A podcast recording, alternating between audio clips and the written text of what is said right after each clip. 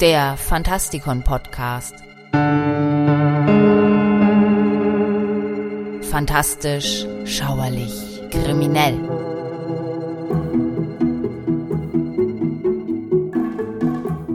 Hallo Freunde draußen an den Radiogeräten und willkommen zu einer weiteren Ausgabe des Fantastikon Podcasts. Heute widmen wir uns wieder einer Figur in unserem Kabinett Helden, Versager und andere Ikonen. Und es geht um Popeye, den Seemann.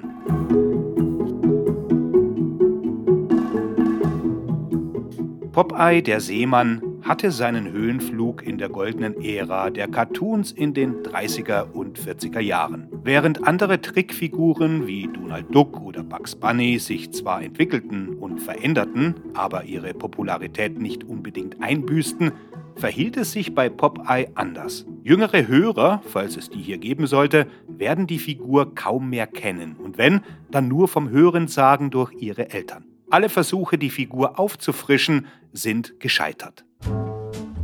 Sein Comicdebüt gab Popeye im Jahre 1929 und wie das oft der Fall ist, war der Matrose gar nicht als eine Hauptfigur gedacht, sondern eine unter vielen für Elsie Siegers Comicserie Thimble Theater, auf Deutsch Fingerhut Theater, die er bereits seit 1919 zeichnete. Dort war Popeye ein einäugiger, deformiert aussehender Matrose mit einer schweren Sprachbehinderung. Die anderen Figuren waren Popeyes große Liebe Olive Oil, die wie eine Magersüchtige aussah, und ein weiterer, viel größerer Matrose namens Bluto, später aus rechtlichen Gründen in Brutus geändert.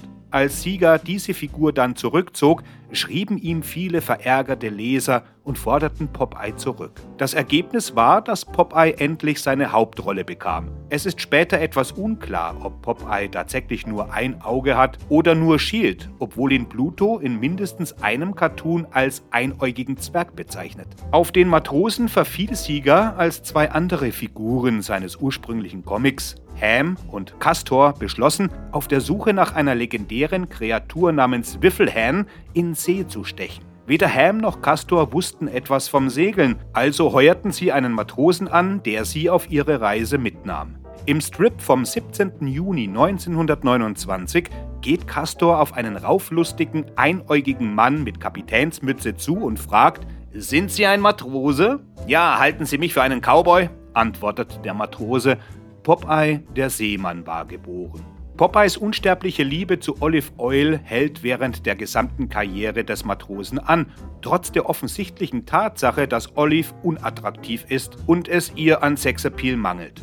In den ursprünglichen Simple Theater Comics war Olive Oils Freund Ham Gravy. Er wurde wegen Popeyes sprunghaft ansteigender Popularität dann aus der Comicserie gestrichen.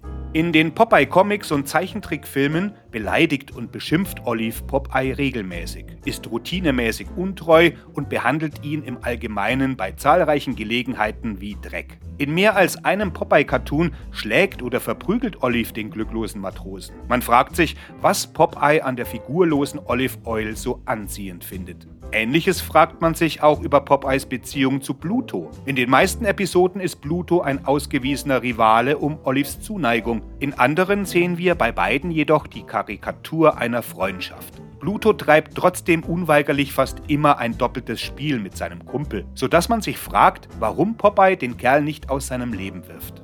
Die frühen 1930er Jahre waren eine Zeit heftiger Konkurrenz unter den amerikanischen Zeichentrickstudios, die hart daran arbeiteten, kleine Zeichentrickfiguren zu Stars aufzubauen, die zur Steigerung der Kinobesuche und des Gewinns der Studios genutzt werden konnten. Die Walt Disney Studios machten es mit Mickey Mouse, Donald Duck und Goofy vor, und Warner Brothers machte es mit Bugs Bunny und Daffy Duck. Eine Firma namens Fleischer Studios, die von den Brüdern Max und Dave Fleischer geleitet wurde, hatte eine sehr beliebte Figur namens Betty Boop und war auf der Suche nach weiteren Figuren. Popeye war Max Fleischers Lieblingscomicstrip und im November 1932 wandte er sich an eine Führungskraft des King Feature Syndicate, der Firma, der der Popeye-Strip gehörte. Fleischer beschloss, Popeyes Attraktivität zu testen, indem er ihn in einem Betty Boop Cartoon zeigte. Doch aus Angst, dass andere Studios seine Idee stehlen und ihre eigenen Seemannscharaktere entwickeln könnten, sperrte er den Trickfilmzeichner Roland Crandall in ein Studio ein,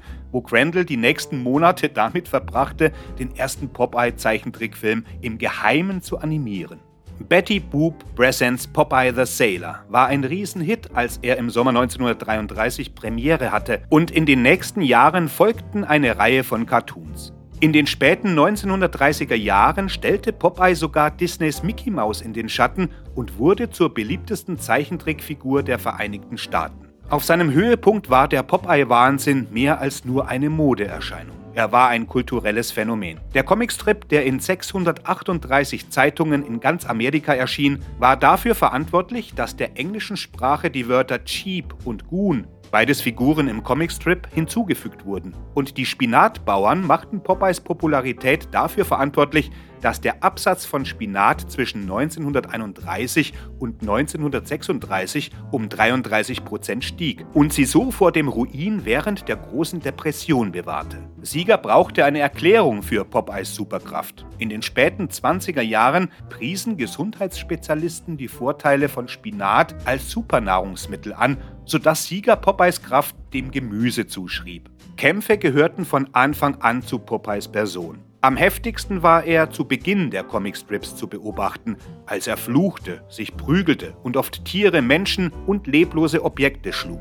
Die Schroffheit dieser frühen Zeichentrickfilme war für das Publikum der 1930er und 1940er Jahre gut geeignet, denn man erkennt sie leicht als eine natürliche Reaktion der Zeit. Eine Bevölkerung, die von der Weltwirtschaftskrise frustriert war, mochte die Idee, dass ein kleiner Mann zurückschlägt und gewinnt. Auch sie wollten sich gegen etwas wehren, das sie fürchteten und nicht verstanden.